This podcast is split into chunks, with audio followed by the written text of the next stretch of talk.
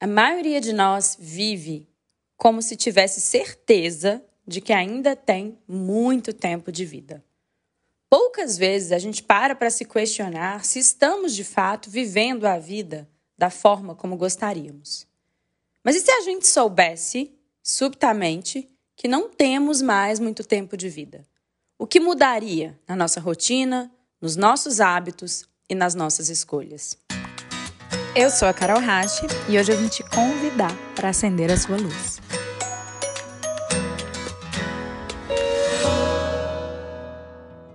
Eu assisti outro dia uma série chamada Nove Desconhecidos. A série é legal, mas nada demais.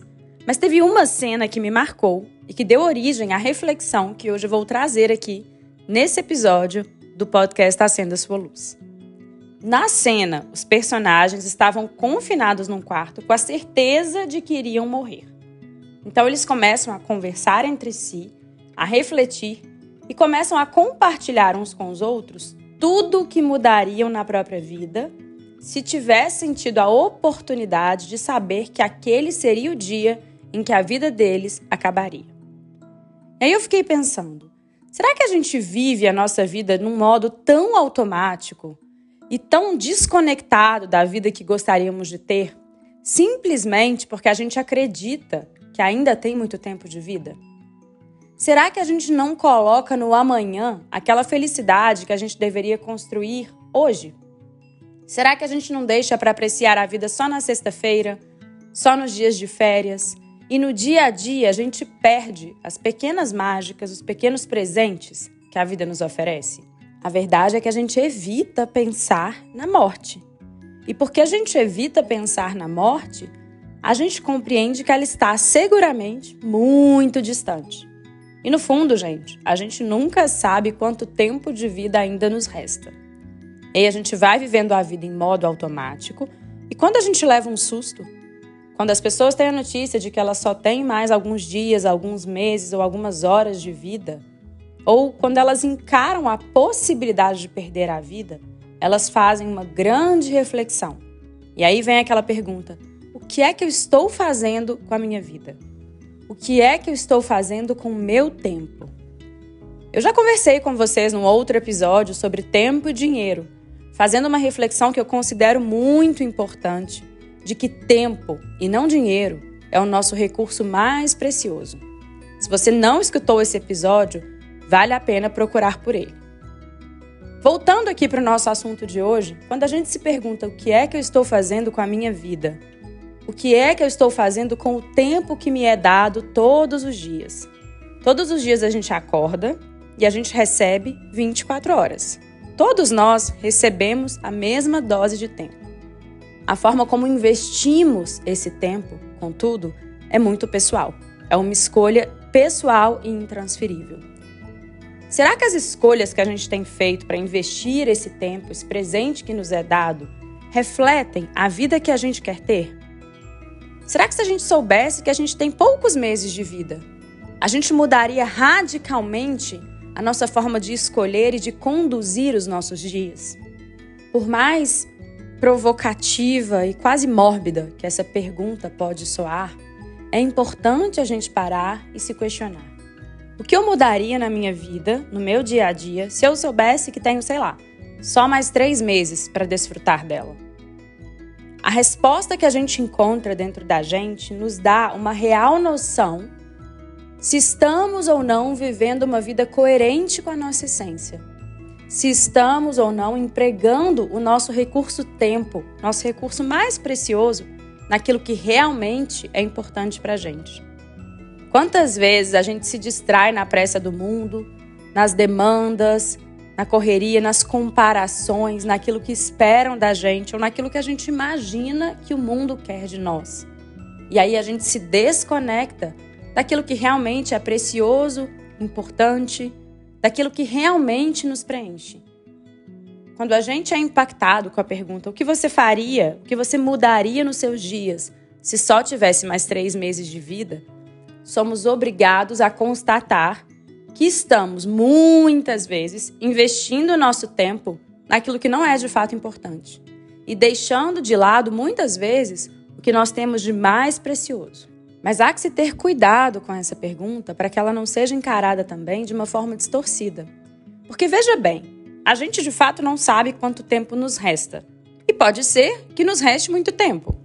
Então, se levamos esse pensamento para o extremo de, bom, já que não sei quanto tempo me resta, vou fazer tudo o que quero no mesmo dia, não vou assumir responsabilidades, não vou me propor a fazer construções de coisas que são importantes para mim, pode ser que eu me surpreenda, pode ser que eu viva mais de 100 anos e aí, logo ali na frente, eu vou estar em apuros, porque eu não fiz nenhum plano, nenhum planejamento de médio ou longo prazo. O que eu quero propor aqui é um equilíbrio entre os planos e os sonhos que a gente tem, e muitas vezes a construção desses planos e desses sonhos exige tempo. Então a gente tem sim que contar com a possibilidade de que podemos viver muito. Tomara que assim seja. Mas temos também que saber que isso não é uma garantia. Então é importante que cada dia vivido valha. É importante que a cada dia da nossa vida a gente consiga ter momentos com as pessoas que a gente ama, momentos com a nossa essência.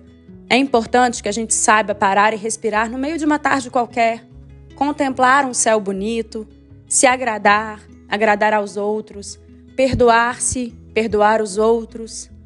Cada dia deve valer como se fosse o último, mas sem viver de forma que desconsidera a possibilidade de termos ainda muitos e muitos anos para desfrutar da vida. Vez ou outra eu trago essa pergunta para os meus alunos e alguns respondem: Ah, se eu soubesse que tenho pouco tempo de vida, poucos meses de vida, eu largaria meu trabalho, viajaria, gastaria todo o meu dinheiro e pronto. Só que, gente, isso é uma situação hipotética. Ninguém nos contou que temos três, seis ou nove meses de vida. A verdade é que a gente não sabe. E se a gente não sabe, a gente tem que fazer a vida valer para os dois cenários. Tanto o cenário de amanhã podermos não estar mais aqui, quanto o cenário de podemos viver mais de 100 anos. Como é que a gente equilibra a vida para que cada dia da nossa vida seja precioso, para que cada dia da nossa vida tenha momentos que nos conectem com o que é verdadeiramente precioso e essencial para a gente, mas ao mesmo tempo de forma que a gente possa construir a vida e construir o que a gente quer manifestar ao longo desses muitos anos que ainda podem nos restar. É tão mais fácil ir para os extremos, né? Encontrar um piloto automático e não apreciar a beleza da vida, não parar para pensar no que realmente nos preenche, no que realmente é o mais importante para a gente, para que a gente possa criar uma rotina de vida que inclua momentos com esses elementos que nos são preciosos. A gente pode simplesmente ligar o piloto automático e ignorar tudo isso. E no outro extremo, a gente pode falar: não, eu vou me atentar a tudo que me é precioso e por isso vou deixar de fazer o que preciso fazer. Por isso vou me tornar uma pessoa inconsequente. Por isso não vou ligar para as construções que me demandam mais tempo e mais energia e que não podem ser feitas para o amanhã. A gente precisa encontrar esse meio termo porque não há garantias. Ninguém chegou para a gente e nos deu a data. E se ninguém nos deu a data, é uma incerteza. E por isso a gente tem que buscar o equilíbrio. Percebe que o caminho do meio ele é mais trabalhoso? É um pouquinho pensando no longo prazo, nas construções que precisam ser feitas, e um pouquinho pensando no que é precioso e no que tem que ser desfrutado hoje. E além disso, há muito alto engano. Porque o que a gente se conta quando a gente está com o piloto automático ligado, o que a gente se conta que é importante, muitas vezes não são as coisas que pensaríamos e que nos importariam se de fato a gente estivesse diante da morte.